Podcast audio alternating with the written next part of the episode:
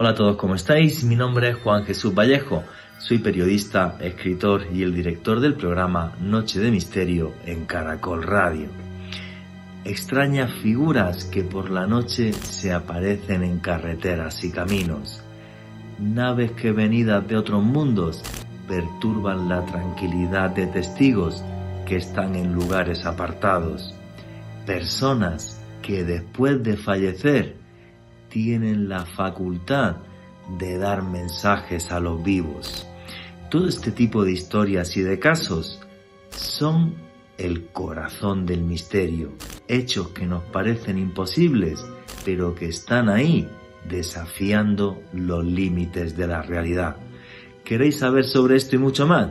Pues no os perdáis el último podcast de Noche de Misterio, Viaje al Centro del Misterio. Noche de Misterio. Juan Jesús Vallejo.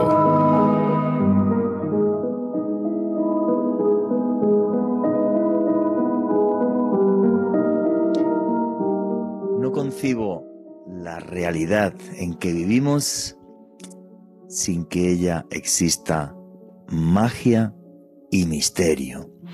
Si la vida fuera tan solo lo que tocamos y lo que percibimos, todo fuera total y absolutamente así, tan reducido, creo que la vida sería muy aburrida.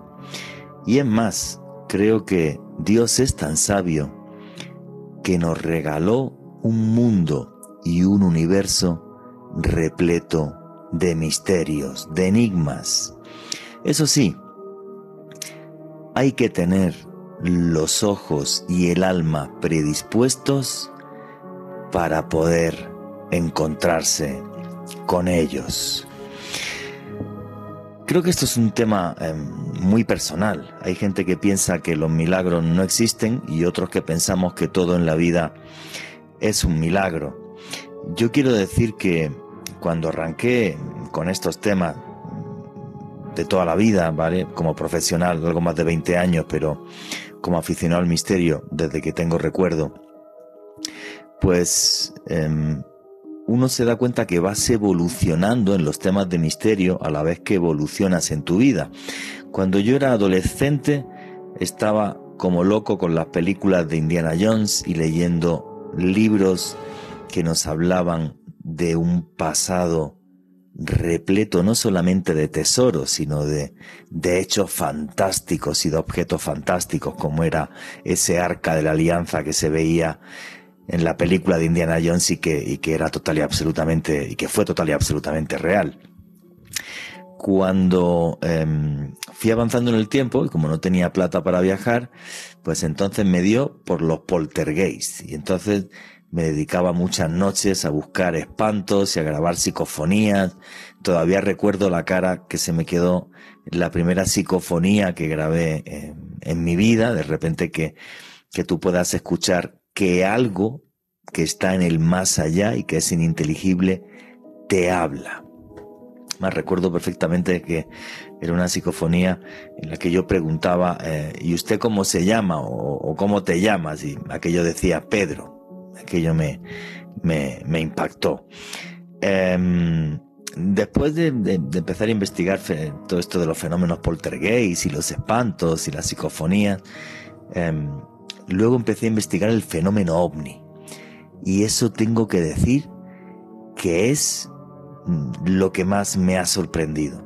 Porque es una realidad que está ahí, que es palpable, los testigos dicen la verdad, los avistamientos son ciertos, fijaros todo lo que ha desclasificado el Pentágono ahora, y todos esos vídeos, todo eso es real, y detrás hay un misterio tan enorme que por mucho que, que, nos esforcemos los investigadores, realmente sabemos muy poco de las intenciones que tienen lo que para mí son estas naves de otros mundos tripuladas por seres también de otro mundo.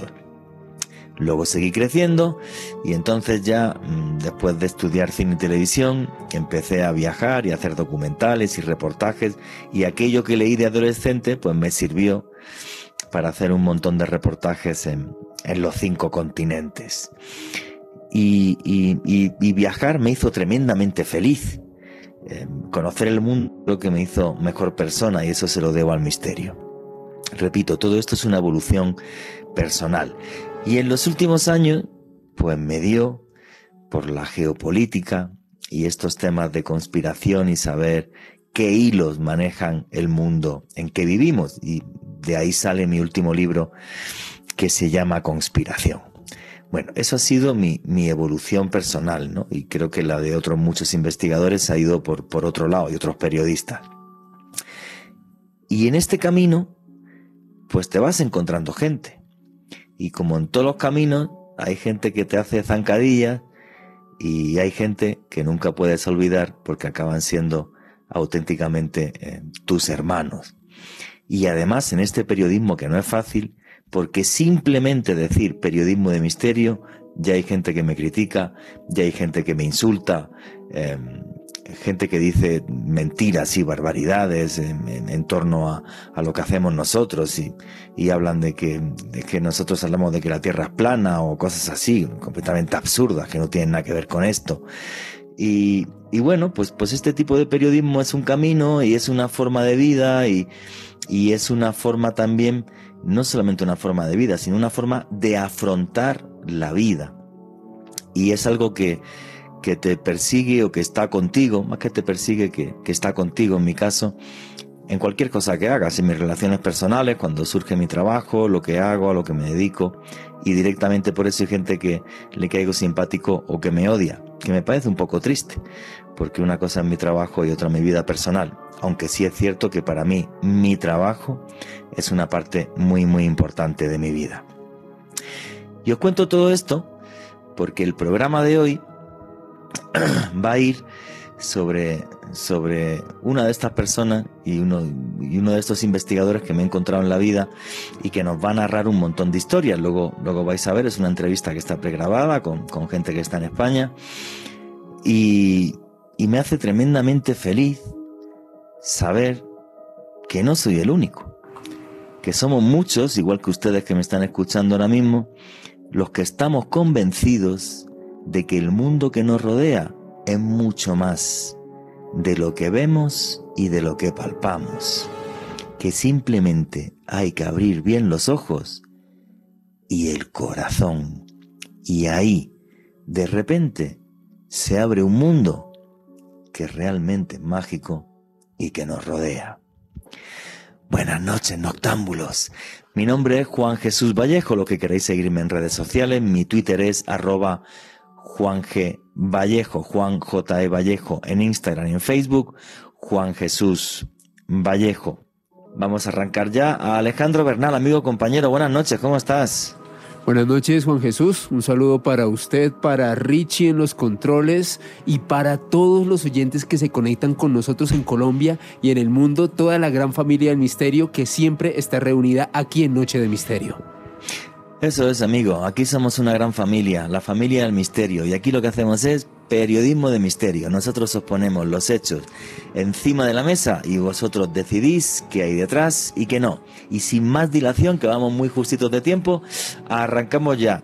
Y la entrevista con José Luis Hermida y Marta Envid comienza así. Bueno, pues para mí es un orgullo, un placer y me trae mucha nostalgia y muchos recuerdos el programa de hoy.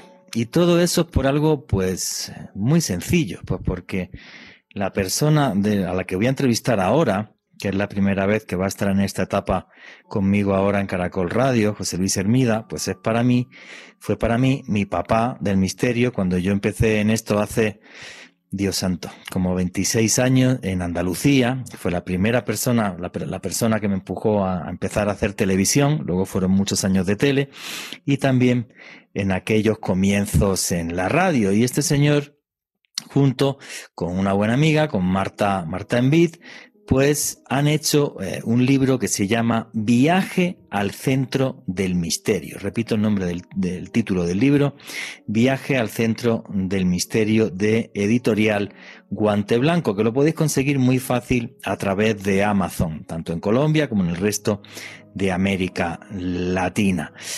Y es que ser investigador del misterio no es fácil porque bueno, pues yo me dedico a esto de forma profesional, pero otra mucha gente lo hace teniendo otros trabajos y encima pues te critican o es que eres un loco, Dios mío, y en qué te metes y qué haces y qué no haces, pero no hay nada más hermoso desde mi punto de vista que mirar la realidad que nos rodea a través de la mirada de un niño, con esa capacidad eterna de descubrir y de ver realmente que es muy difícil dibujar los límites de la realidad. Repito, para mí todo un placer y un orgullo presentar tanto a José Luis Hermida como a Marta Envid por alusiones. José Luis Hermida, amigo, hermano, compañero, buenas noches, ¿cómo estás? Hermano, hermano, hermano en el misterio. Pues estoy muy bien y muy feliz de verte porque no tenemos mucha oportunidad de vernos últimamente por la distancia que nos separa, pero es verdad que empezamos una andadura hace muchísimos, muchísimos años. Eh, fue a, a, instancias mías prácticamente que tú vinieras a programas que yo tenía en televisión. Correcto. Pero, hijo, has superado con creces al maestro porque te has convertido en un investigador puntero del misterio en todas las partes a donde vas. Y, eso pues te llena de orgullo, te llena de orgullo citarte. Yo he hablado con Marta muchas veces y te he citado y con mis otros compañeros. Y digo, pues mi modelo, mi modelo es Juanje. ¿Por qué? Porque es libre, porque se mueve, porque viaja, porque investiga, porque no está sometido a una tiranía de un trabajo, de unas eh, de unas compensaciones y entonces, bueno, siempre te he tenido como, como el modelo del investigador libre, puro y nato. Pues muchas gracias. E-, esa investigación me llevó a recorrer 10.000 kilómetros desde la casa y estar aquí en Colombia, que es mi nuevo hogar, que es mi país ahora, donde estoy muy feliz. Además, tengo que decir que hace muy pocos días me han dado la, residencia ya permanente en el país, así que muy contento también, también Bien bonito que es el país. Muchísimas gracias. Oye, para toda la gente que no nos conoce, que no te conoce, perdona, ¿quién es José Luis Hermida? Bueno, José Luis Hermida es un curioso y un investigador curioso y autodidacta de todos estos temas. Mi profesión no tiene nada que ver con esto. Yo soy catedrático de, inglés, he estudiado psicología, he estudiado teología, pero Mm, mi profesión no tiene nada, nada en absoluto que ver con esto. Desde muy crío empecé a sentirme tentado por hacerme preguntas que no tenían respuesta. Eh, si hay gente en las estrellas que yo veía cuando estaba de crío tumbado en un prado en mi Galicia natal y se lo preguntaba a mi padre y mi padre decía que el universo era tan inmenso que no se podía saber. Y entonces mi segunda pregunta era y si hay gente en las estrellas, porque claro, debe haber, ¿cómo hablan? Mi padre era catedrático de idiomas, entonces decía, papá, ¿en qué idioma hablan? Esto a los 10 años, ¿en qué idioma hablan? Y él decía, no creía en, estas, en esta vida extraterrestre, pero decía, bueno, pues a lo mejor ni hablan, a lo mejor se comunican telepáticamente. Y eso ya me hizo estallar todos los, todos los mecanismos de observación y de atención y me puse a, a leer que era lo poquito que podía hacer en aquella época. Leer libros que era muy difícil, además que llegaran a este país, libros que me merecieran la pena sobre, sobre el fenómeno OVNI, sobre esoterismo, sobre ocultismo, sobre magia, sobre brujería. Fui creciendo, entré en la facultad, allí fui conociendo pues personas que estaban también interesadas en este campo y pues fuimos formando un pequeño grupo de investigación y hasta hoy. Eh, las personas han ido saliendo porque han tenido sus ocupaciones, se casan, se van, viajan y quedamos un pequeño núcleo de dos o tres personas que seguimos investigando.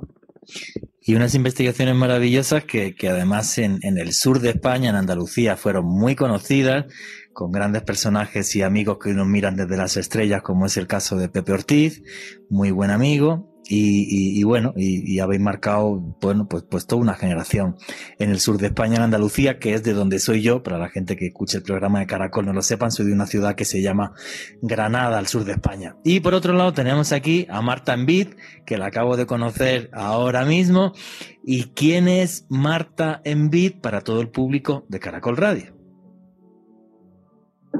Bueno, pues yo soy Marta Andiz, soy comunicadora, divulgadora, dirijo el programa de radio en Camps de Cineras, Radio Arins de Mar.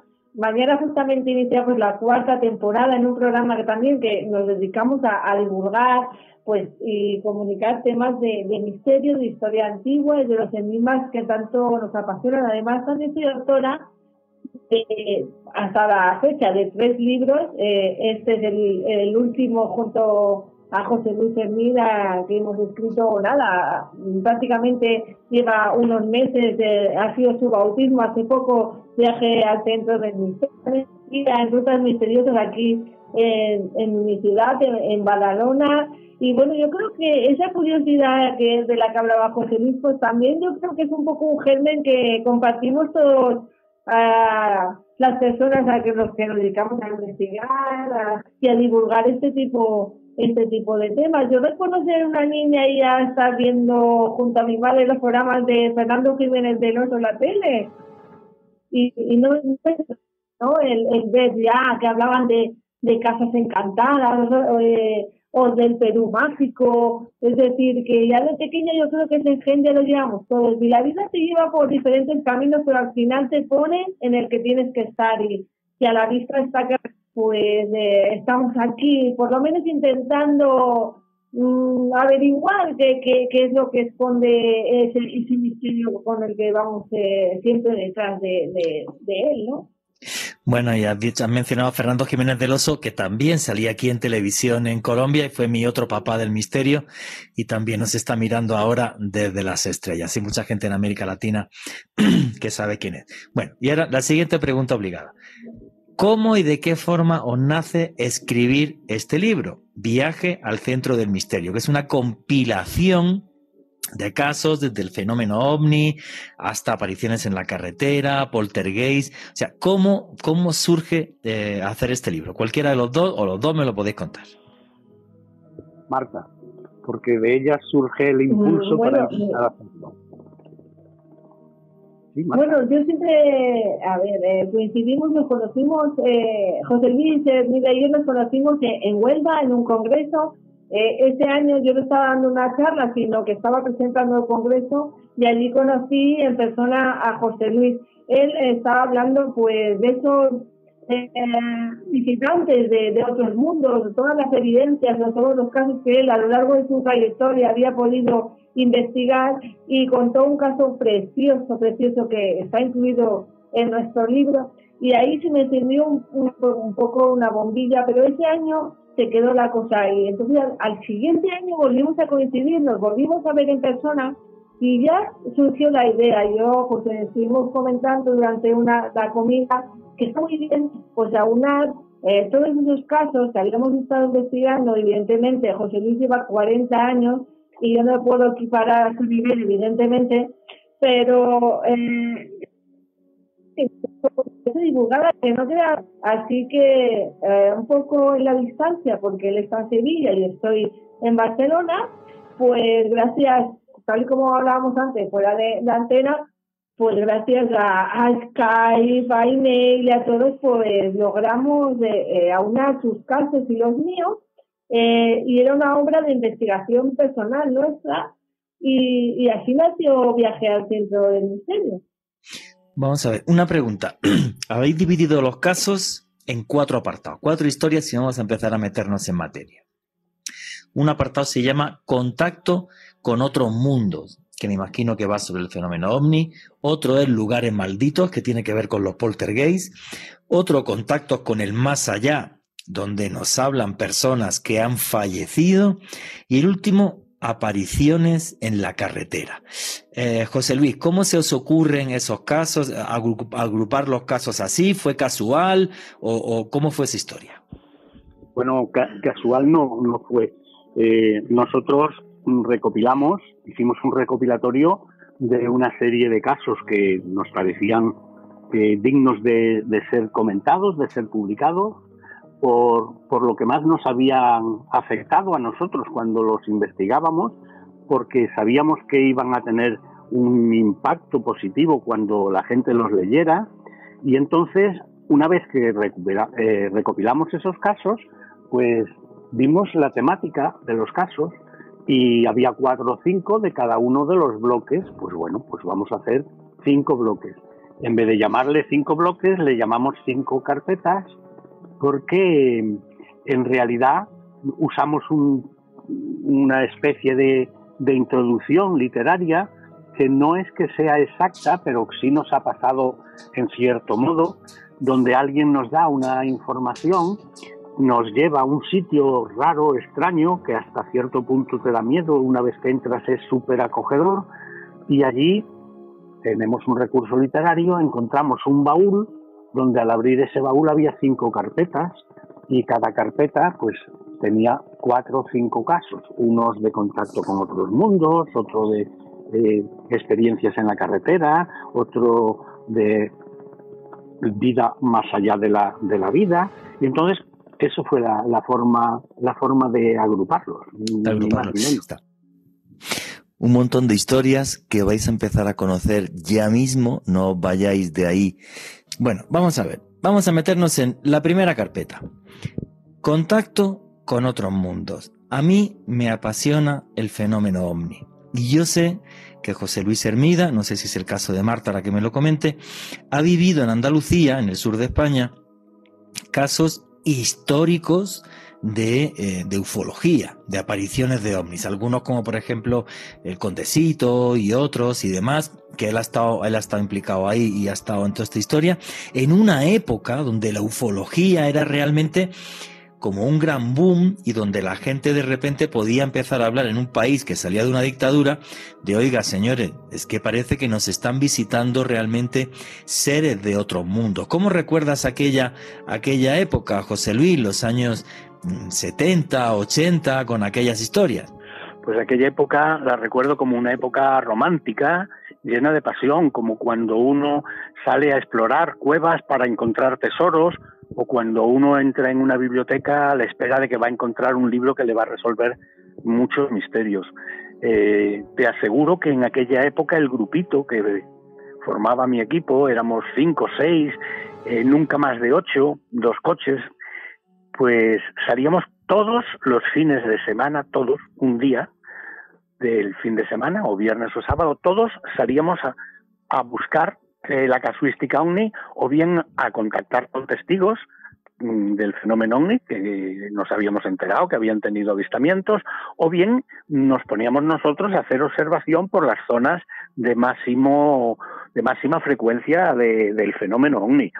Y aquella era una época mágica era una época mágica porque había una unión entre la gente del grupo, 40 años, 42 años prácticamente, sin pestañear, sin dejar de asistir un solo sábado, un solo fin de semana y averiguando pues casos únicos porque te ponías en contacto con los testigos y te contaban casos que no habían contado prácticamente a nadie, eh, estaban puros, eh, muchos de ellos te costaba un poquito de trabajo ganar su confianza, pero luego te lo contaban y nosotros íbamos tomando nota, íbamos grabando y nos íbamos haciendo de un archivo bueno, de cientos y cientos de casos, Juan.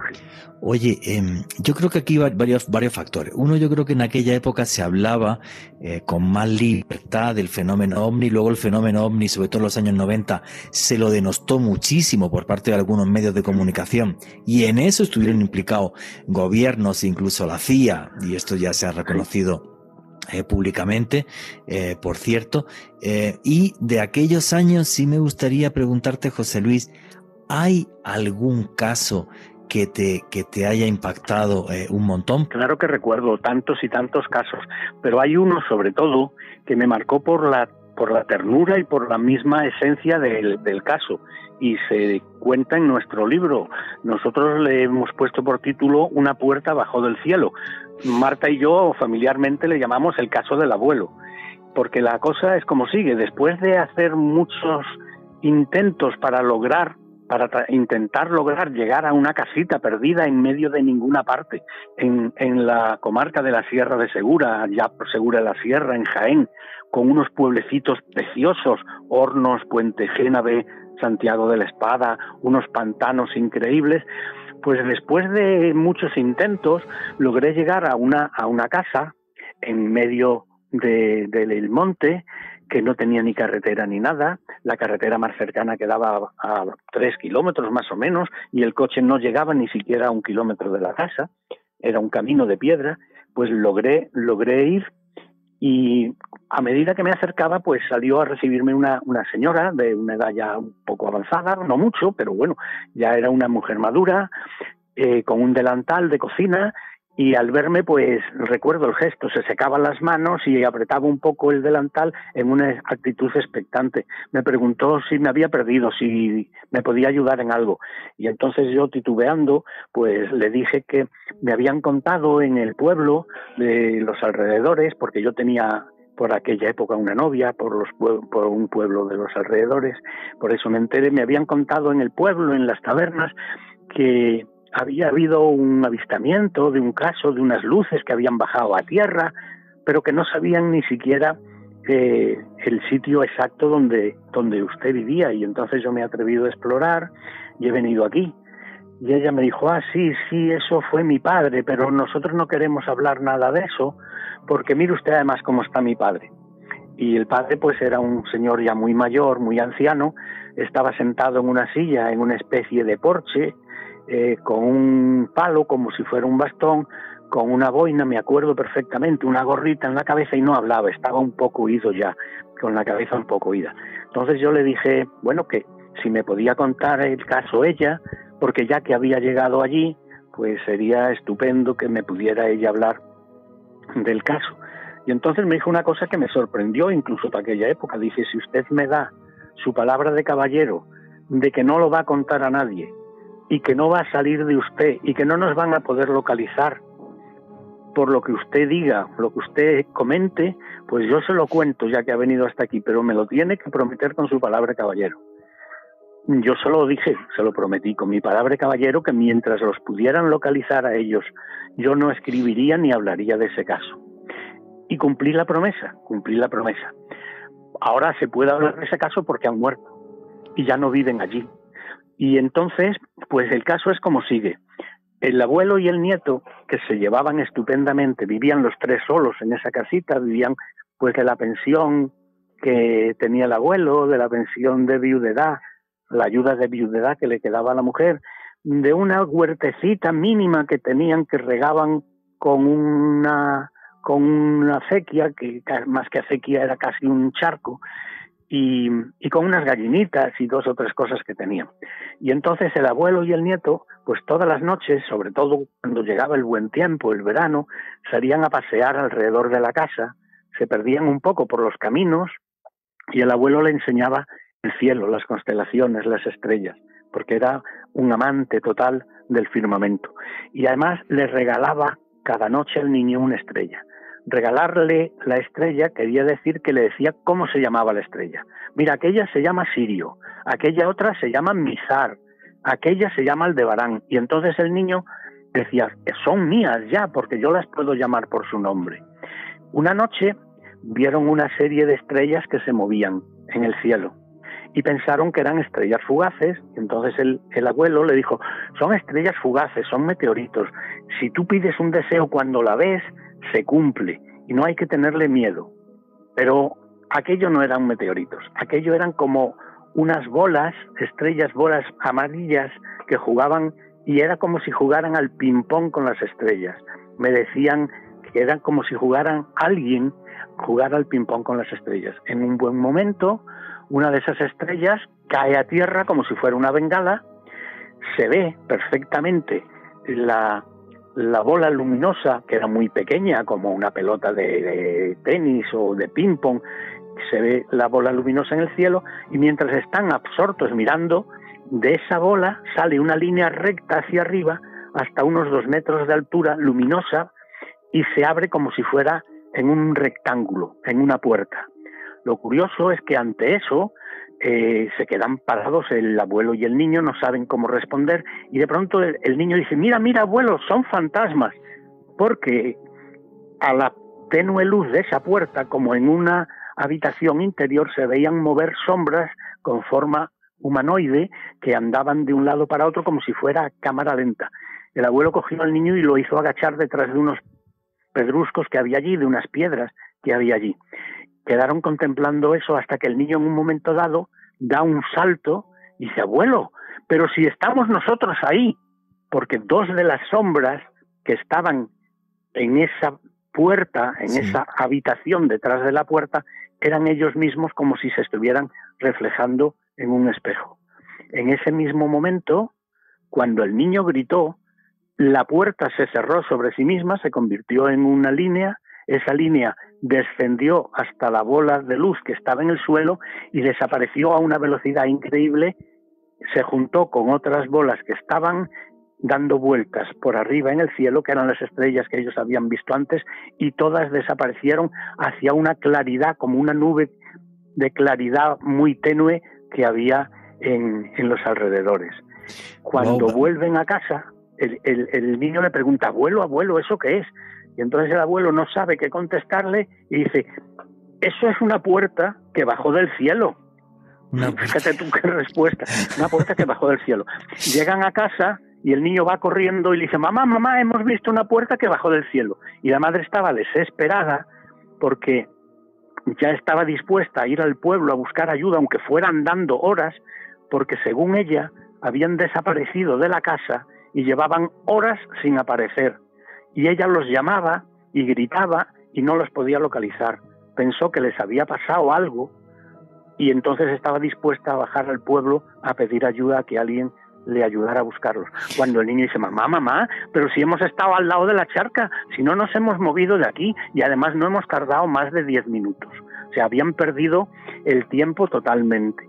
Me lo contó la mujer, me hizo prometer que jamás lo contaría mientras se pudiera localizar. Y, y, luego mm, volví, volví a, a esa casa años después, eh, el abuelo había muerto. El abuelo no dijo nada, solo, solo musitó entre labios cuando no, ya me iba y dice, sí, una puerta bajó del cielo, con Dios amigo. Y cuando yo me fui, temblando por la, por la emoción de, de, lo que me acababan de contar, volví varios años después, el abuelo había muerto, la madre me contó que el niño salía todas las noches a esa zona a ver si se abría la puerta por donde se había ido el abuelo porque él pensaba que el abuelo se había ido por la puerta, el niño era un niño muy pequeño, y cuando, pero me decía que ella los planes que tenía era irse de allí porque quería que el niño estudiara, que no se dedicara nada más que a trabajar y al campo y demás.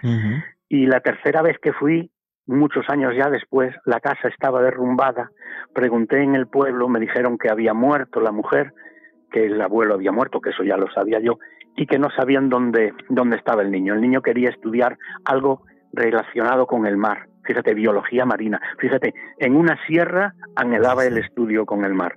Y entonces este caso a mí me llamó la atención poderosísimamente y me llegó muy fuerte, muy dentro, porque yo me llevaba con mi abuelo extraordinariamente bien y él también me explicaba a mí las estrellas, fíjate. Oye, pero vamos a, retomar esta historia que me parece fascinante. O sea, ¿puedes decir el pueblo de qué es o no? ¿No lo puedes decir? Sí, sí, sí, ya te estoy diciendo. Es, es que no es un pueblo, es una casa que estaba perdida entre los pueblos de Segura de la Sierra, que está en comarca Sierra de Segura, fíjate tu Segura de la Sierra, que está en comarca Sierra de Segura. Hornos, Puente Génave, ese es el triángulo por donde yo me movía y donde pues en los bares... Que, eso es provincia, eso es provincia de... De Jaén, Jaén, Jaén, Jaén. Provincia de Jaén. Entonces, Vamos, vamos a retomar esta historia y vuestras opiniones a través del numeral Misterio Caracol. Em, básicamente, lo que ve el abuelo con el niño, y a ver también si y Marta que está ahí también que opine ella, y opina tú por, por supuesto José Luis y Alejandro Bernal que está acá.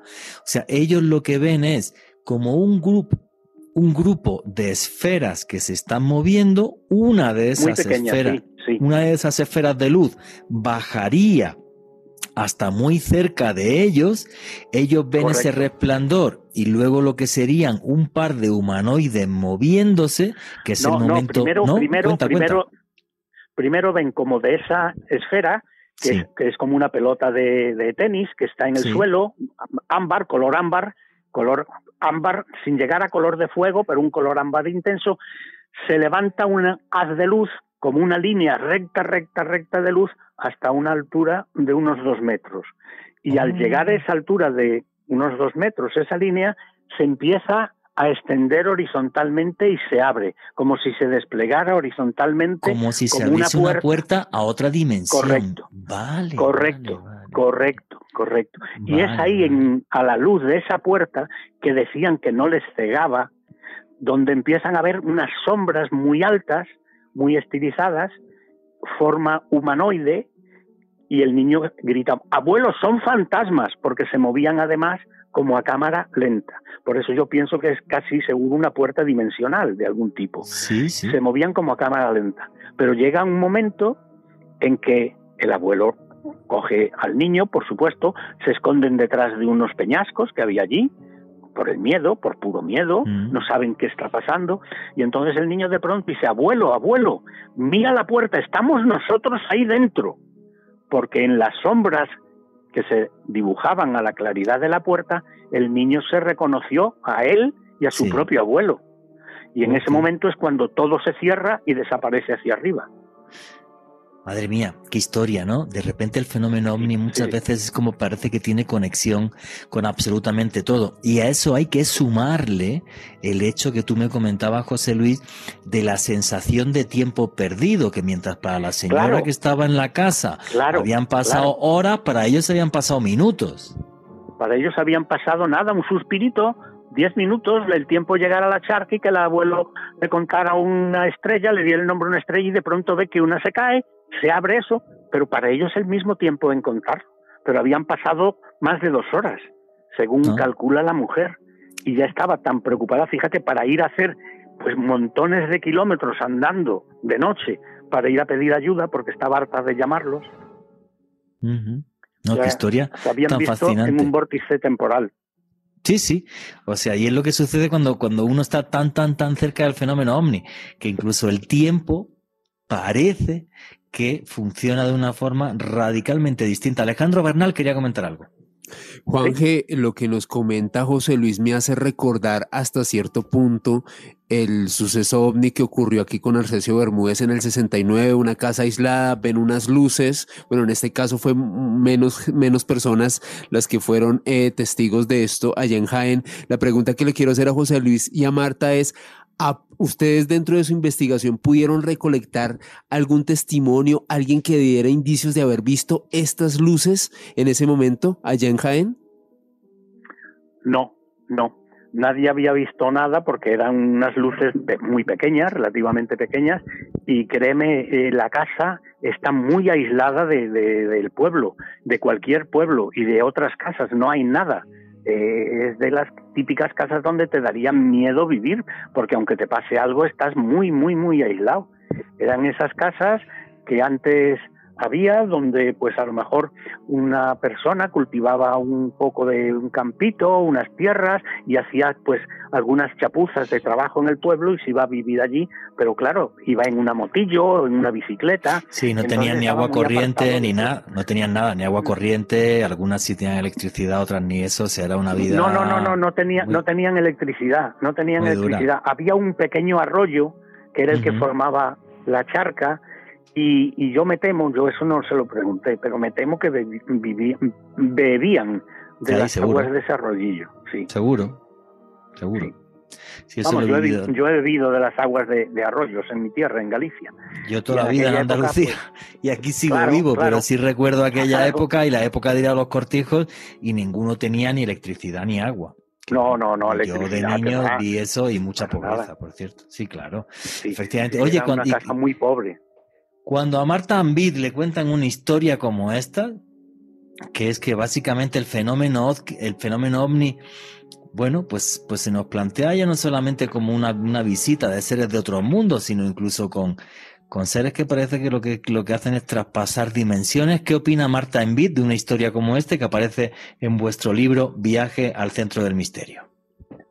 Pues yo tengo que decir que cuando escuché esta historia de, boca de José Luis, no solamente eh, escrito, sino contándola, eh, me pareció la historia más eh, emotiva dentro del fenómeno ovni que había escuchado jamás. Es decir, traspasaba no solo, eh, como tú has dicho, ¿no? las barreras de, de esas dimensiones, sino el amor. Sentía ese abuelo y ese nieto y esa conexión y además esa suerte o esa clase de, de comunión que tuvieron para vivir los dos a la vez ese episodio. Es decir, normalmente estamos acostumbrados a que, bueno, hay testimonios que han visto el mismo fenómeno, pero no en el mismo lugar, en el mismo sitio en concreto, ¿no? Y es como que a mí me pareció una de las historias más increíblemente emotivas del fenómeno ovni de las que están en, en nuestro libro. Evidentemente todas son increíbles, son fantásticas y, con un trabajo detrás de campo maravilloso, pero sin duda alguna esta del abuelo para nosotros es muy, muy especial y creer y pensar que, que esa puerta pudiera existir y que esa, esa puerta a otras dimensiones está quizá más cerca de lo que llegamos a pensar, pues eh, no deja más que indiferente, no, no puede dejar a nadie. Sí, yo, yo cuando, cuando José Luis contaba este caso recordaba otro tipo de casos, como por ejemplo también en España es el caso de Talavera, que es una, en una base militar, la gente lo que ve son unas luces y luego es un ser que va con los brazos en, en, cruz desplazándose eh, sobre el suelo y, y, provoca un malestar tremendo en los soldados que le están viendo y que, incluso le disparan. O sea, mm, más que una visita de un ser de otro mundo, parece una visita de un ser de otra dimensión, más que, más que, de, más que de otro mundo, ¿no? Y son casos que, que me impactan mucho y que no hay, no hay tantos, ¿eh? lo normal son, son, son otros, son más de ver una nave y tal, y un ser, lo que sea, pero, pero no así. No así como, como lo narra, eh, lo ha narrado José Luis. Bueno, y hasta aquí llegó la historia que os estaba comentando. No sé qué opináis de esto. A mí es algo que me fascina, porque el fenómeno ovni es tan tremendamente complejo que no solamente son naves que van por ahí y demás, sino que de repente una puerta que parece que se abre a otra dimensión. Y como seguimos teniendo muchas historias interesantes para contaros, vamos a seguir adelante. Arrancamos con historia de otros mundos, un avistamiento ovni que abre una puerta dimensional y ahora vamos a seguir buceando en los casos que nos van a contar José Luis Hermida y Marta Ambid. Y la entrevista continúa así. Si queréis, vamos a otra carpeta. Ya le hemos echado un vistazo a esta primera carpeta, que es la de la del fenómeno ovni, ¿vale? Si queréis, le echamos un vistazo a, la segunda carpeta, que si mal no creo, es la de lugares malditos, poltergeist. Eh, ¿Qué os empujó a investigar poltergeist y, cuáles de los casos que, recogéis eh, os ha impactado más, José Luis o Marta? ¿Cuál de cualquiera de los dos?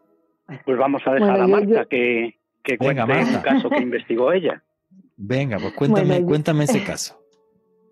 Bueno, yo creo que a todos en un momento determinado nos ha llamado la atención siempre esos lugares que en, muchas veces tienen apariencia de abandonados o de lúgubres, pero luego hay otros que en absoluto tienen pues esa visión, ¿no? Hay, hay lugares que no nos invitan a pensar que, que entre sus paredes ocurre, ocurren cosas. Y a mí, eh, en este caso en particular, que os voy a contar ahora, me ocurrió y es que mm, yo creo que, estaremos todos de acuerdo, los que nos dedicamos a este tipo de cuestiones, es que las casualidades no pueden existir, más bien son las causas siempre, ¿no?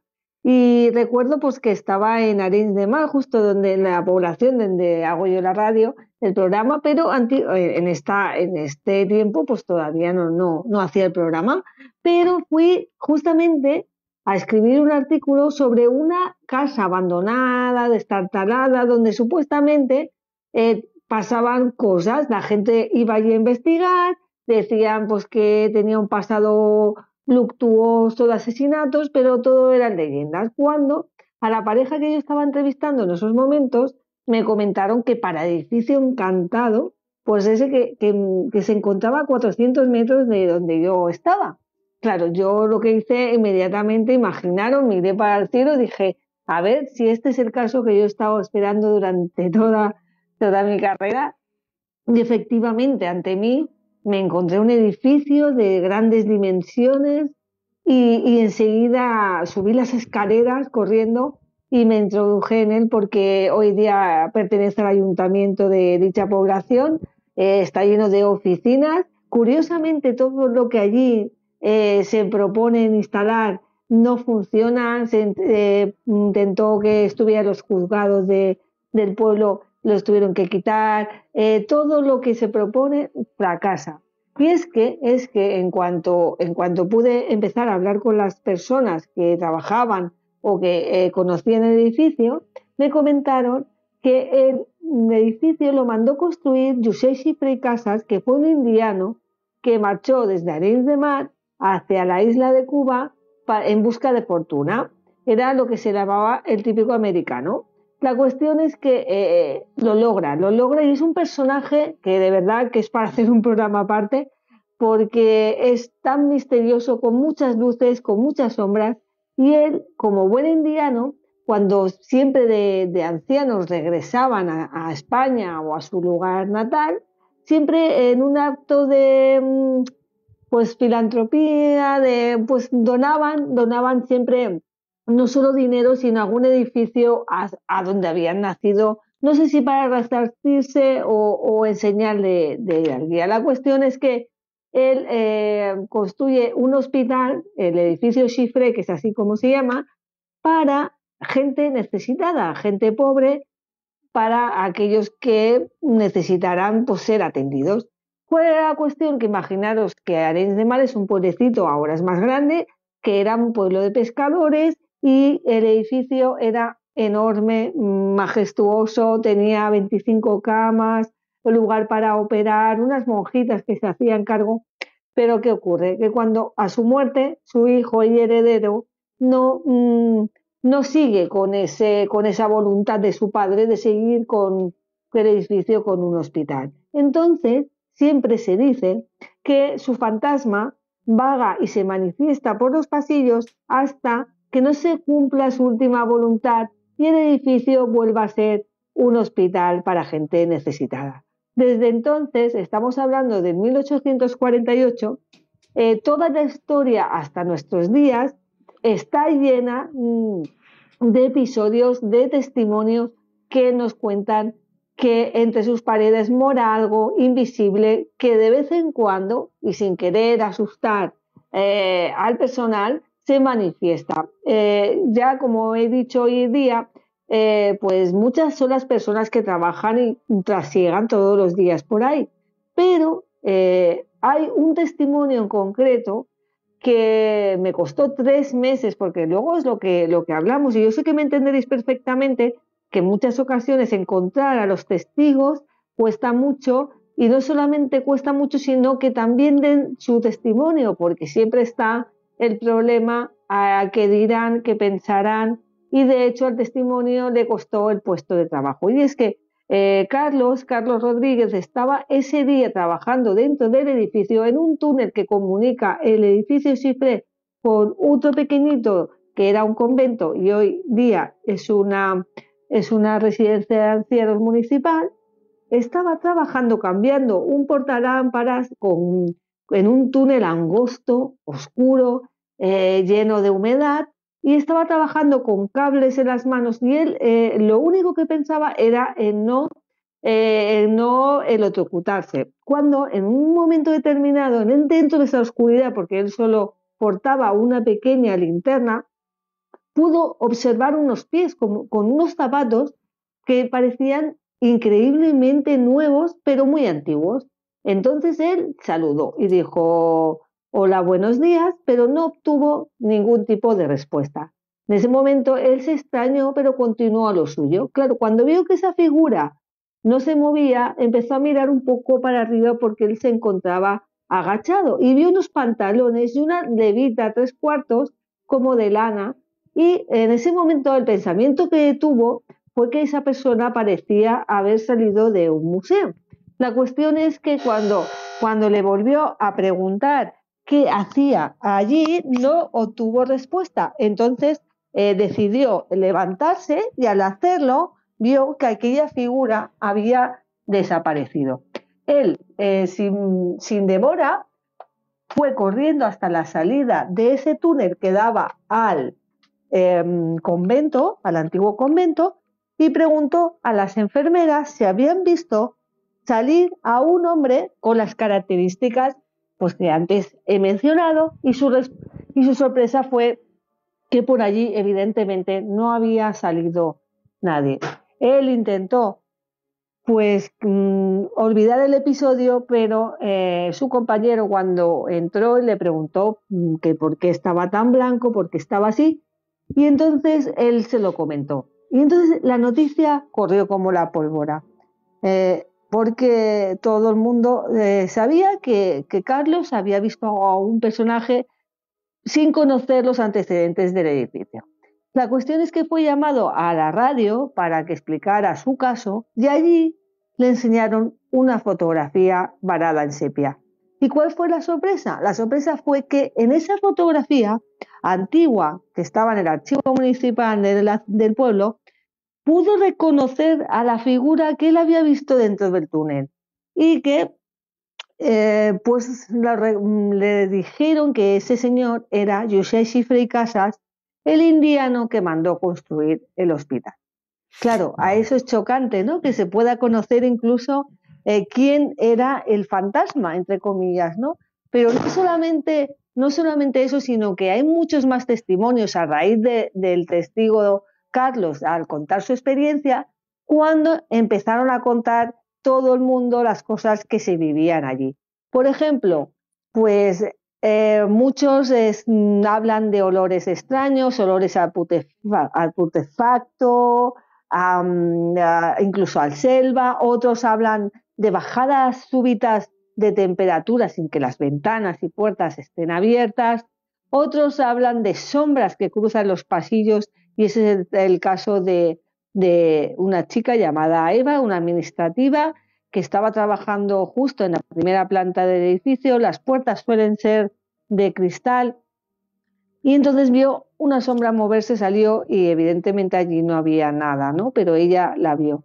También cabe decir algo muy importante, yo creo, dentro de este caso de edificio encantado, y es que eh, el José Cifre Casas fue enterrado dentro del edificio en una capilla y dentro de esa capilla hay un mausoleo donde descansa sus restos mortales. Claro, mucha gente se impresiona que en ese edificio donde puede entrar cualquiera, pues está enterrada eh, el José Cifre. Yo he tenido la oportunidad de estar ante su, no solo la capilla, sino su ataúd y es un lugar muy, muy impresionante. La cuestión es que eh, una regidora también que estaba pues haciendo un taller con diversas eh, personas también las puertas allí eh, se abren y se cierran solas, pero a veces introducen las llaves y es imposible abrir, abrir la puerta. Entonces escuchó esa regidora del ayuntamiento como chocaban, como si chocaran su oído unas ramas, unos golpes muy extraños. Intentó salir corriendo. es decir, no hay nadie en, en Arenys de Mar que no conozca el edificio Chifré que no cada día salgan y digan que han podido vivir historias y por mucho tiempo que pase, el edificio sigue eh, en, esa misma, en esa misma tónica. Es decir, no hay día que no haya alguien que diga que ha vivido algo dentro de ese edificio y pueden visitarlo eh, todo, todo el mundo que quiera. Pero ya, ya, os digo que a veces no tiene... Listo, una pregunta. Edificio Cifre, dices, y, pero se puede visitar, está abandonado, a día de hoy está en uso. ¿Cómo está el edificio? es un edificio enorme que está abierto porque eh, el Ayuntamiento de Arenys de Mar allí tiene oficinas municipales, por ejemplo, lo que aquí llamamos la oficina de empleo para gente que busca trabajo y tenga que hacer gestiones. Y la segunda planta, eh, antes no estaba arreglada y estaba de origen, ahora ya está arreglada, puedes, eh, cualquier persona puede alquilarse un despacho privado para trabajar eh, en él. Es decir, que eh, también en la primera planta, antiguamente, cuando yo estuve investigando este caso, estaba mm, el cuerpo sanitario de ambulancias que podían acudir allí. Y tú dices que mm, pues tenían la, base. Ok, la tumba de este señor sigue estando ahí.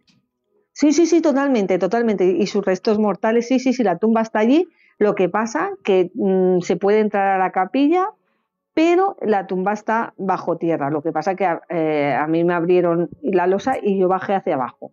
Pero, eh, es decir, que, que allí puedes entrar tranquilamente a la, a la capilla, sí, sí, sí. Listo. A mí, lo, bueno, para mí esto es un caso que no hay tantos, ¿eh? Lo que se llama eh, casos de resucitados. Yo investigué uno, madre mía, hace muchos años en el edificio de la Cruz Roja de Granada, que era el comandante Ballesteros. Cuando se aparece un fantasma, pero además al fantasma se le puede identificar con nombres y apellidos. José Luis Hermida, ¿qué es lo que opinas de una historia como esta? Bueno, pues impresionante, ¿qué te parece? Impresionante porque hemos hablado Marta y yo de ella muchísimas veces. Marta no es la primera vez que va a investigar esa historia, la investiga una y otra vez y entonces, bueno, cada vez tiene más datos y es una historia que se escapa también a toda comprensión y a toda lógica en realidad. Bueno, pues, pues buenísima la historia. Ya llevamos dos carpetas. Llevamos la carpeta de otro mundo y llevamos la carpeta de eh, lugares eh, marcados por el terror. Vamos entonces a la tercera carpeta, compañeros, que es la de contactos con el más allá, contacto con gente que falleció, aunque hay casos como este último que, que estaría en la carpeta en la carpeta 2 y en la carpeta 3. Eh, en, esta, en, esta, en esta carpeta 3, ¿cuál es el caso que más os ha impactado? Ahora le toca a José Luis Hermida. Sí, pues mira, eh, la línea entre la vida y la muerte muchas veces es muy fina, muy fina, y estamos seguros que de alguna forma se puede traspasar. No sabemos cómo, pero hay quien ha conseguido traspasarla. Y este es un caso de esos de una persona que es capaz de venir a dar mensajes desde el otro lado y manifestarse físicamente. Nosotros le llamamos señales del más allá. Esto sucedió no hace mucho, eh, en el 2009, en el año 2009, en Constantina, un pueblecito aquí de Sevilla, eh, y un chico que era una promesa en el motociclismo, era campeón de freestyle y bueno, se iba a presentar ya campeón nacional y demás, pues sale una noche con unos amigos en un coche, el coche tiene un accidente, seguramente por exceso de velocidad, y muere él. Los demás no, los demás se salvan, pero muere él. A partir de que eh, se da este suceso, pues la gente empieza a ver al chico por la carretera muy pálido, muy pálido, muy pálido, haciendo señales con las dos manos de que reduzcan la velocidad a los coches que pasan por allí.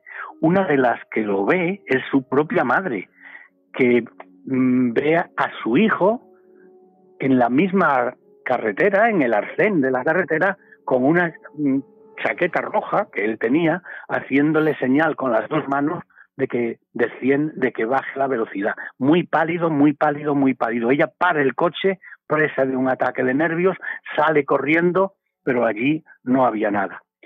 Todo empezó además porque la novia de este chico, que se llamaba Javi, eh, y su madre Monse, pues una noche van en coche a la casa de campo, que es donde ellos vivían después del accidente con este chico, del accidente donde se había matado este chico, van a la casa de campo y a las luces del coche, para entrar en la casa de campo hay una pequeña rampita, a, a las luces del coche ven una sombra que cuando se vuelve hacia ellos, las dos exclaman, es Javi. Y paran totalmente conmocionadas del coche y no hay nada, claro, evidentemente. Pero el caso más importante está por venir. Eh, al cabo de un cierto tiempo, eh, deciden decir una misa por su eterno descanso. Y cuando vuelven a casa, Alfredo, el padre, ve en la pared, al abrir la puerta en la pared del salón, ve una imagen que es exactamente la cara de su hijo impresa en la pared del salón, una pared tosca, de cemento, de cemento, pero la imagen no son unos trazos, es una imagen positivada, es como si hubieran recortado una foto y se hubiera positivado y se hubiera pegado en la pared. Eh, una fotografía y lo curioso incluso es que cuando se le intentaba, yo he estado allí, yo he estado investigando el caso en primera persona varias veces, lo curioso es que cuando se le intentaba hacer fotografías no se conseguía porque las máquinas no funcionaban. Incluso cámaras de televisión española Enrique Nieto, ya fallecido, intenta hacer fotos a la impronta y no hay forma, no hay forma de que las máquinas se disparen. Al cabo de un cierto tiempo, como si se tratara de un juego, mi máquina empieza a disparar y soy capaz de hacer todas las fotos que quiero. Eh, no acaba aquí la cosa. La madre, pues, quedó súper afectada, obviamente, por la muerte del niño. Y un buen día se le presenta un señor que dice que es vidente y que tiene que darle un mensaje de su hijo, porque a 100 kilómetros de distancia el hijo se estaba comunicando con este vidente que le costó trabajo, Dios y ayuda a averiguar quién era esa persona que se manifestaba en sus meditaciones, que tiene que darle un mensaje de su hijo. Eh, la, la, madre pues queda totalmente sorprendida y dice, bueno, pero ¿quién es usted? Él dice, mire, la comprendo tanto que vengo con, en una mano con mi hijo y en otra mano con mi hija, los dos pequeños, para que vea que yo no, no estoy tomándome esto en broma, si estoy totalmente desconcertado como usted. Pero el mensaje que tengo que darle es que dice que deja de sufrir por mí, mamá, deja de sufrir por mí. Y ella le dice, bueno, pero usted me tendrá que dar me tendrá que dar alguna pista, alguna cosa para que yo pueda creerle. Dice, mire, también me ha dicho su hijo que deje usted de subir a su habitación cada mañana y se ponga una camiseta suya bajo la ropa y que deje de coger el casco suyo, el casco que él se ponía en la moto y ponérselo en la cabeza.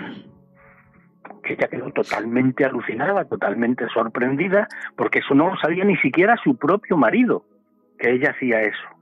Era una, una cosa que era para sentirse unida a su niño, para sentirse unida a su hijo, pero no se lo había contado a nadie. Ella subía, se ponía la camiseta, luego se vestía y a veces acariciaba el casco de moto y se lo ponía encima de la cabeza. Historia. No sé qué os parece, pero bueno, a mí me fascina todo lo que tiene que ver con, con toda la historia de, de, las apariciones en las curvas y en las carreteras, porque no es algo que sea nuevo para absolutamente nada. Luego en la entrevista, luego más adelante comentaré que yo incluso pues investigué eh, algunas de estas historias. Alejandro Bernal, ¿qué te parece las historias que están contando hasta ahora mismo? Eh, alucinante el maestro José Luis Hermida, no solamente por su tiempo, por su experticia y por su experiencia, tiene un bagaje impresionante a la hora de hablarnos y de relatarnos estos casos, lo hace de una forma muy vivida, de hecho en los comentarios que hacían ahí los oyentes del programa Juan G comentaban que era como escucharlo en una noche al lado de una hoguera al lado relatar.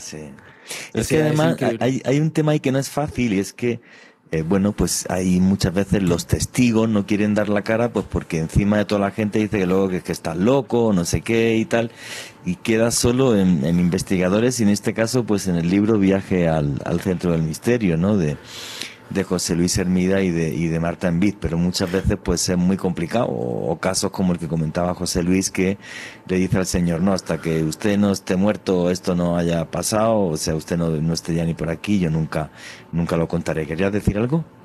Sí, Juan, que a mí en específico este último caso, lo que me impresiona es, es que es como una mezcla de, de, otros casos que yo ya había conocido en Misterio Español, lo de este niño que se aparece su silueta en la pared de esta casa, un poco se me asemeja a lo de las caras de Belmes y luego sin spoilear eh, lo que comenta el maestro, una serie de ingredientes realmente alucinantes que hacen a este libro y a esta investigación como algo único.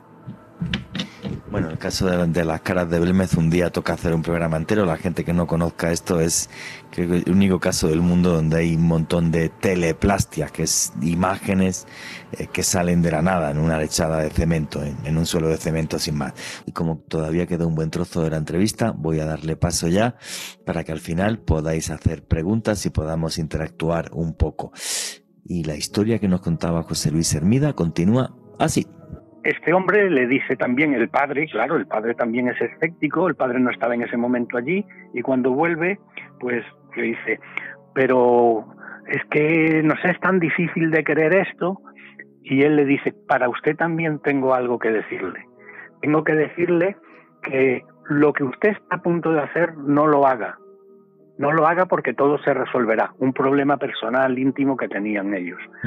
Y que además usted ha estado a punto de matarse hace cinco días en tal lugar porque se le cayó el teléfono, intentó coger el teléfono y a tal hora estuvo a punto de tener un accidente mortal. Claro, quedó totalmente sorprendido y diciendo, Dios mío, pero será verdad. ¿Y, ¿Y, qué es lo que te dice mi hijo? Pues que no me pongan más flores y que dejen de llorar por mí porque yo estoy bien donde estoy y quiero seguir adelante. Y mientras mi madre y mi padre me retengan aquí, pues yo no puedo evolucionar, no puedo seguir adelante. Que dejen de ponerme flores, que dejen de encenderme velas y que dejen de pensar en mí, que yo estoy bien. El hermano mm, va a hacer la comunión por esos días y decide escribir una carta decide escribir una carta a su hermano pequeño, o sea, a su hermano mayor, diciéndole, ¿cómo me gustaría, hermano, que el día de mi comunión tú estuvieras aquí? ¿Cómo me gustaría que pudieras venir a consolar a papá y a mamá? ¿Cómo me gustaría que pudieras aparecer de alguna manera y mostrarnos que estás con nosotros para mitigar este dolor que tienen tus padres y que tengo yo? Bueno, pues curiosamente el niño hace la primera comunión, le regalan un cuarto, una, moto de esas de cuatro ruedas, y entonces una tía dice, venga, vamos a hacernos fotos tú con tus amigos en la moto. Intentan hacer, ponerse en una pose encima de la moto para hacerse fotos y curiosamente, cuando hacen la foto, al revelarla, ven una figura de una persona así como, como neblinosa que está encima de ellos, tumbado en la moto en la misma postura que se ponía el hermano sobre la moto, tumbado, reclinado en la moto, cuando ganaba un campeonato y hacía la señal de la victoria. Se tumbaba prácticamente en la moto, levantaba el brazo y hacía la señal de la victoria. Y eso pues se ve en las fotos de las que yo, de las que yo dispongo, claro. Y entonces, bueno, pues son mm, situaciones que nos hacen pensar que no está cerrada del todo la puerta con el más allá, porque el, el, hermano pequeño, eh, una vez que escribió la carta, la llevó al cementerio y la puso encima de la tumba de su hermano y le pidió a todos sus amigos que pasaran por allí y leyeran la carta en voz alta para ver si su hermano así lo oía y aparecía de alguna forma el día de su comunión. Y claro que apareció. De esa forma eh, etérea, vaporosa, pero que todos reconocían como que era la postura la silueta en la postura que él ponía cuando ganaba, cuando ganaba algún concurso de freestyle en moto. Oye, Por eso te digo, la, la puerta del más allá no está del todo cerrada. Pero fíjate qué historia tan bonita en este señor que por desgracia eh, falleció y que le diga a los papás, yo estoy bien, no me lloréis tanto, tengo que seguir para adelante en la vida. Qué mensaje tan bonito, ¿no? Qué mensaje tan bonito. Se lo dijo se lo dijo con una frase que él solía decir, que bueno, en la radio es un poco eh, inconveniente repetirla, pero que era una frase que era muy de, de, si esto es una, no me pongáis flores ni velas, porque esto es una, y, ahí quedaba, ¿sabes? Y entonces, claro, los padres reconocían perfectamente que era una expresión que usaba muchas veces, que usaba muchas veces su hijo. No, qué historia, qué historia tan fascinante y, tan bonita. Bueno, vamos tres carpetas. Nos vamos a la cuarta carpeta. Entonces, y esta le toca a Marta en Envid.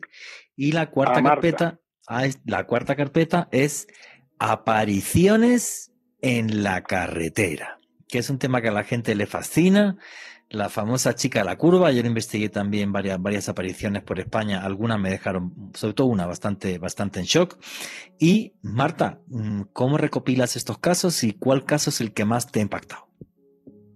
Bueno, eh, es que yo estoy completamente de acuerdo contigo en el, sentido de que siempre decimos que, bueno, encuentros en carretera, la chica de la curva, pero yo creo que dentro de los fenómenos que solemos investigar o estudiar, es uno de los de los más inquietantes, porque uno va tranquilamente con su vehículo conduciendo eh, sin pensar en, encontrarse con lo insólito, cuando de pronto eh, se puede encontrar con sorpresas incluso no, solo eh, misteriosas, sino incluso desagradables. Y dentro de lo que pregunta sobre alguno de los casos que tanto José Luis como yo hemos podido recopilar, existe eh, el uno que bautizamos en el libro como la niña de la caperuza roja. Eh, es decir, que, que no solamente nos da miedo a lo mejor las damas blancas o las chicas de la curva, sino cuando son, parecen niños, todavía la cosa se puede llegar a complicar y, y aterrorizar más, sobre todo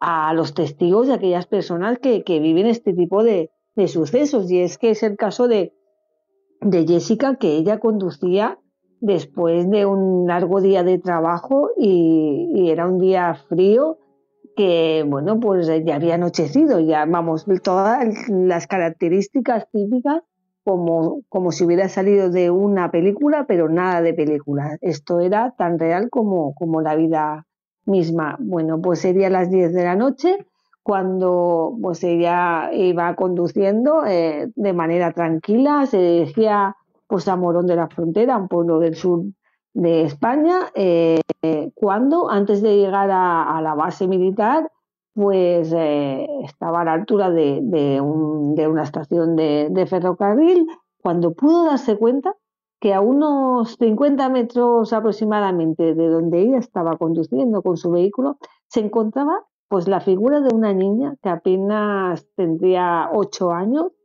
y que estaba cruzando lentamente la, carretera. Ella pudo observarla pues porque llevaba eh, las luces del coche encendidas iluminaba la carretera por completo.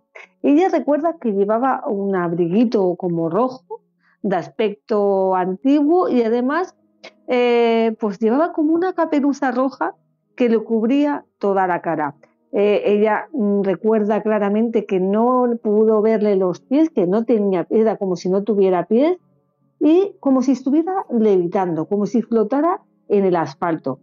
Además, vio como en un momento determinado se parecía agacharse para coger algo de la carretera y fue cuando ella pudo distinguir una manita blanca que salía pues de ese abriguito de ese abriguito rojo es decir a, Jessica le dio tiempo eh, de, ver todo, eh, a, esa niña que tenía la piel muy muy muy blanca además eh, pues Mm, necesitó, pues nada, no necesitaba tiempo de, recordar el mínimo detalle de todo aquello que vivió, porque lo pasó muy, muy, muy mal. Por eso decía que a veces los encuentros de carretera pueden ser mucho más terroríficos que cualquier otro fenómeno. ¿no? Esa niña, al parecer, pues eh, tendría unos 80 centímetros de estatura y la tuvo hasta solamente 15 centímetros de distancia, 15 metros, perdón, de distancia de ella. Eh, todo esto apenas eh, transcurrió en un minuto, pero fue tiempo suficiente para que se le quedara en la retina para siempre. ¿no? Ella sabe que aquello fue una de las cosas más extrañas que ha podido vivir en su vida. redujo la marcha, pisó el freno cuando ya se encontró cerca, muy cerca de aquella aparición que tenía delante pero cuando la rebasó, desapareció de su vista, ella siguió mirando por el espejo retrovisor y entonces continuó hacia su destino, eh, pero estaba completamente consternada. Claro, lo que quizá a veces ignoramos, y en este caso Jessica ignoraba, es que a veces se producen en esas carreteras accidentes, ¿no? Que van muy vinculados a luego ese tipo de, apariciones. Y es que al parecer en las cercanías de donde ella experimentó este suceso, hay un cruce llamado el de la nena, donde se habían producido eh, pues varios accidentes de tráfico, además con víctimas mortales, y que según cuentan algunas personas del pueblo, también en esa carretera es frecuente que se produzcan fenómenos extraños que podrían catalogarse Mm, de paranormales, además, también se habla de presencia de ovnis. Eh, pero lo que está claro es que eh, Jessica aún recuerda, eh, es muy difícil quitárselo de la mente, y que mm, sobre todo cómo, cómo la seguía por mm, por, con la mirada y después por el espejo retrovisor y, y, le, le impactó sobremanera ver esa pequeña silueta que estaba iluminada por las luces de freno de, del coche. Eh, la curva de la nena, ¿en qué provincia está? ¿En qué sitio? Eh, bueno, esto estaba en Morón de, en Morón de la Frontera. Esto debe ser Cádiz, si no me equivoco, ¿no? Perfecto. No, provincia de Sevilla, Morón de la Frontera. Ah. Sí, Sevilla, sí. Eso es Sevilla, sí. Efectivamente. Bueno, señores, pues estamos llegando ya básicamente al, al, fin de la entrevista. La historia de la chica de la curva, que esto se viene desde la Edad Media, no es una cosa nueva y tal, está en todos lugares del mundo, en cualquier país del mundo, es algo que se repite continuamente y es como si la gente que hubiera perdido la vida en estos lugares quisiera darnos consejos para que nosotros no perdiéramos la nuestra. Repito, he investigado algunos casos. El que más me impactó, con mucha diferencia, que saqué en un programa que se llamaba Cuarto Milenio, fue una entrevista que le hice a un policía nacional en España, donde tuvo un avistamiento, juraría que fue la provincia de Albacete, donde incluso esta chica entra dentro del carro y le acompaña a varios kilómetros. Así que bueno, señores. También aquí, pues también aquí, Juanje, perdona, en esta, en esta carretera, pues justo en el mismo sitio donde dice donde dice eh, Marta, eh, un matrimonio mm, divisa a una mujer vestida con una capa antigua que se le sube al coche, se le sube al coche en el asiento de atrás y desaparece unos segundos después. Qué curioso. Este señor, el caso que yo investigué, él me comentaba que la chica quería que le llevara hasta un, hasta un cruce de carretera y que cuando se baja en el cruce de carreteras el policía le dice, oiga, eh, es muy tarde, de verdad, no quiere usted que la lleve hasta la ciudad y tal, y la chica simplemente se gira y desaparece, que es cuando él se muere de, se muere del terror, baja del carro a buscarla, no hay nada, y, es una historia muy, muy curiosa. Bueno, señores, pues lo que quiero ya para cerrar la entrevista son las conclusiones de José Luis Hermida y de Marta Envid. ¿Por qué tienen que, que comprar y leer la gente el libro Viaje al centro del misterio y a nivel personal? ¿Con qué os quedáis? ¿Realmente investigar el misterio es una cosa que nos cambia, que nos transforma? José Luis o Marta, cualquiera de los dos. Bueno, pues empiezo yo y así cierra Marta. Perfecto. Eh, vamos a ver. Em, las claves es que, eh, aparte de la quinta carpeta, que esa está por, por elaborar, que es la que tiene los casos más llamativos, son casos extremos en cada uno de esos casos, está aún por escribir. Lo positivo y lo diferente de este libro es que es una investigación propia, totalmente propia. Está en algunos casos publicada, pero la hemos publicado nosotros. Yo colaboro con Cuarto Milenio desde hace más de 15 años y entonces algunos casos se han llevado a la televisión con Cuarto Milenio, se han publicado en, en la revista Enigmas, pero son casos de investigación original propia que nosotros tenemos mucho más extensión de lo que luego se publica del caso. Tenemos fotos, tenemos fotos con los testigos, tenemos declaraciones grabadas en la mayoría de los casos de los testigos. Quiero decir, son casos muy contrastados, algunos de ellos a lo largo de años y años y años, porque volvemos a contactar con los testigos cuando pasan tres, cuatro, cinco, seis años para que nos vayan reafirmando el caso y nos acercamos a cada caso con una curiosidad de principiantes.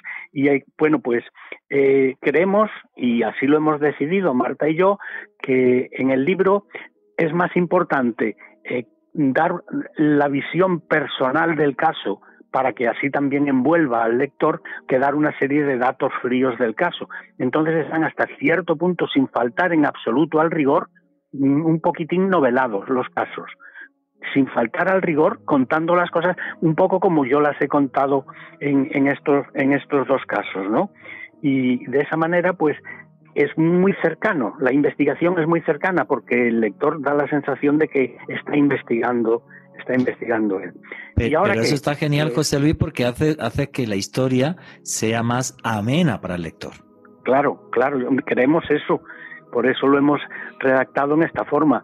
En algún caso, a lo mejor, no nos importa tanto el nombre, que en nuestros archivos está nombre, teléfono, documento nacional de identidad de cada testigo, el domicilio, todo, todo, todo detallado al máximo por si alguien en un momento dado duda de un caso, eh, poder demostrárselo sin dárselo porque sería, sería una cosa eh, iría en contra de la privacidad de nuestros testigos. Y ahora pues vamos a seguir investigando, no hemos dejado de investigarlo. Eh, la quinta carpeta está empezando a llenarse, Juanje. Marta y yo hemos llegado a la conclusión de que tenemos todavía muchos más casos que podrían salir en una segunda parte del libro. Y en ello estamos, tardaremos lo que sea, pero aseguro que cuando salga será tan personal, tan diferente y tan íntima como esta primera. Investigaciones donde además, curiosamente, los testigos se han llegado a convertir casi todos en amigos nuestros. Yo como y ceno muchas veces con los padres del niño este. Yo tengo relaciones con las personas que han sido testigos de los casos en primer lugar y, se mantienen a través del tiempo en un nivel de amistad. Y entonces, bueno, pues eso es una satisfacción personal increíble. Pues me parece genial que nos hayas traído todos estos casos de misterio, que esto es parte de tu vida. Ojalá aquí en Colombia se pudiera hacer ese tipo de cosas tan sencillas, ¿vale? Que es investigar casos y luego poder publicarlos y recopilarlos, pero es, es muy complicado por la orografía del país y porque, y porque, bueno, pues porque realmente si yo me cojo un, un, avión o un carro y empiezo a investigar casos por aquí, por Colombia, a día de hoy, pues casi que acabo perdiendo dinero. Y ese es el gran, claro, ese es el gran, el gran problema de esto. Pero genial que haya gente como tú que sí lo haga en España. Y Marta Envid, tus conclusiones y tu cierre, por favor. bueno, pues yo creo que eh, este tipo de trabajos, de Viaje al Centro del Misterio, pues es, eh, parte de, nuestra esencia, de nuestra vida, de lo que sentimos cuando hacemos lo que nos apasiona, que es investigar. Y nos, le damos sobre todo el valor que merecen los testimonios.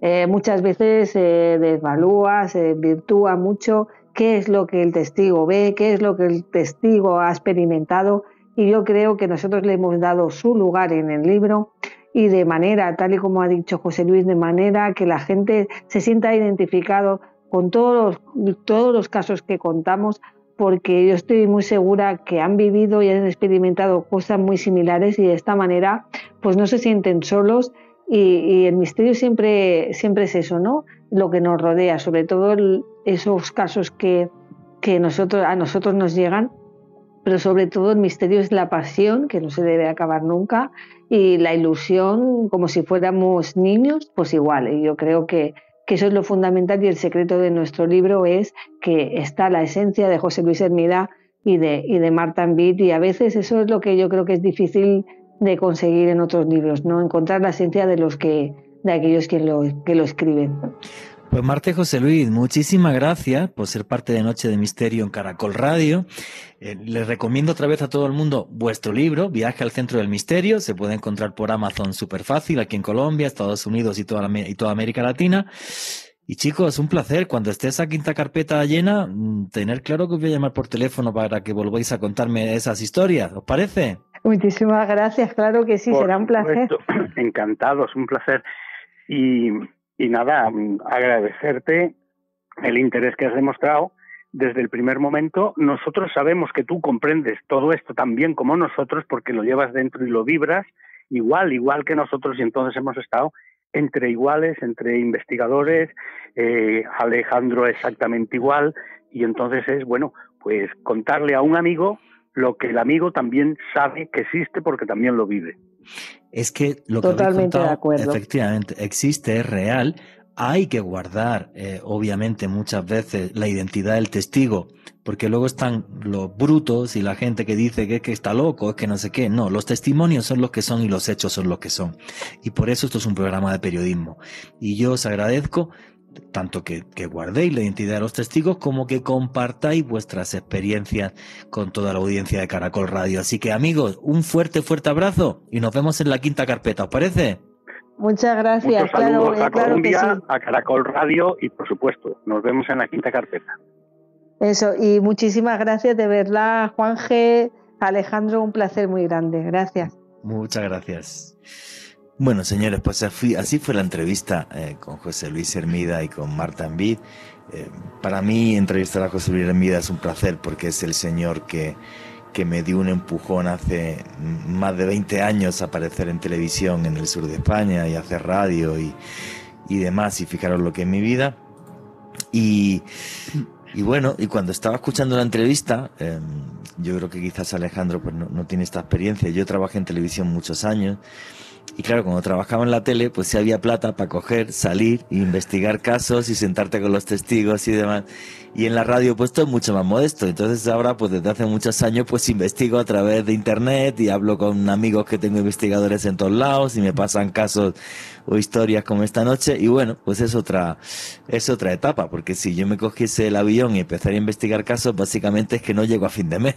O sea, no es porque no tenga ganas de, de, hacerlo y de recorrerme algunos lugares de Colombia, pero claro, el problema es cómo, cómo mm, soportas ese, ese gasto. Y es, es triste decirlo, pero, pero es la realidad. O sea, es muy complicado poder investigar desde casa.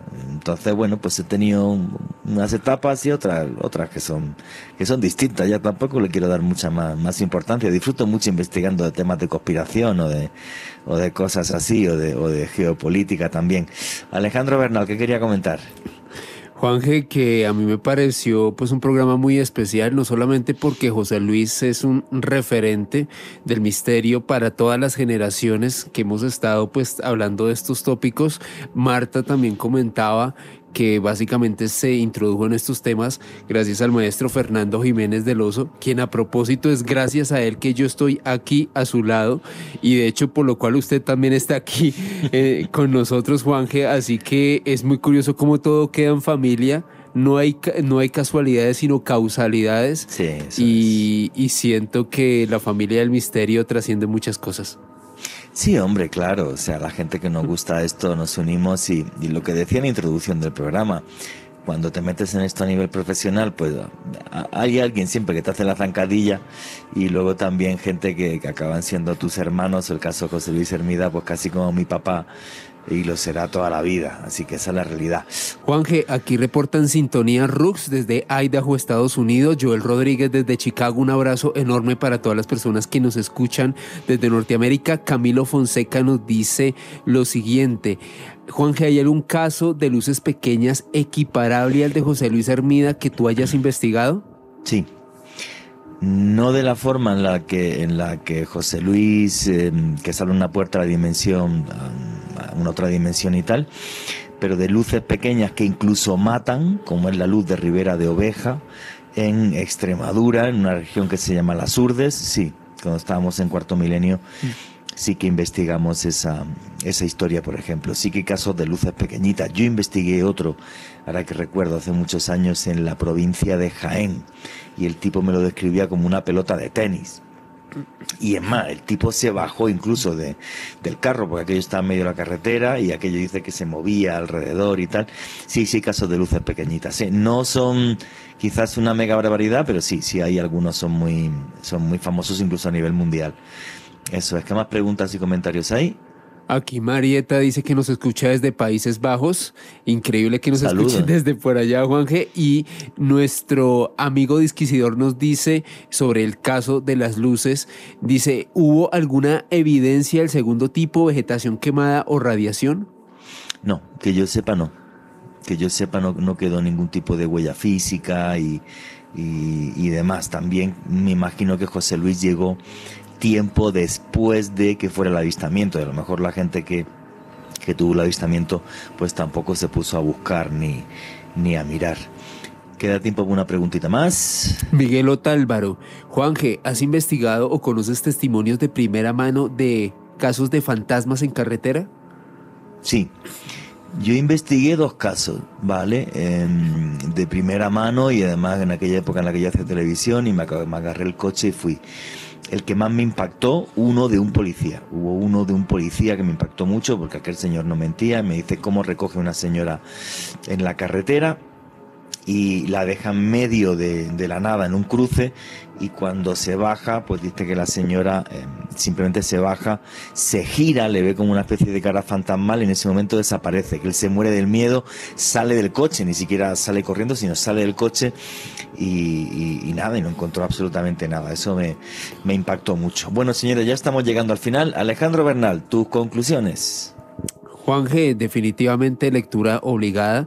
Esta nueva obra del maestro José Luis Hermida, Marta Envid, una muy buena investigación, como siempre, con fuentes, con datos verificables. Y dos invitaciones, Juanje, para los oyentes. Primero, que nos sigan en el canal de YouTube que tenemos usted y yo, Oculto tras la sombra. Hoy precisamente subimos un nuevo video para que estén pendientes de este material. Y si les apasiona el cine de terror, aquí en Bogotá voy a estar realizando una actividad. Todos los detalles en mi Twitter, arroba alebernalpres con doble. Muchas gracias, Juanje. Bueno, señores, si hemos llegado al final, se me pasó el programa de hoy volando. Espero que disfruten mucho. Y para la gente que nos gusta el misterio, creo que ha sido un placer este programa. Y nunca, nunca olviden que vivimos en un mundo mágico porque está repleto de misterio.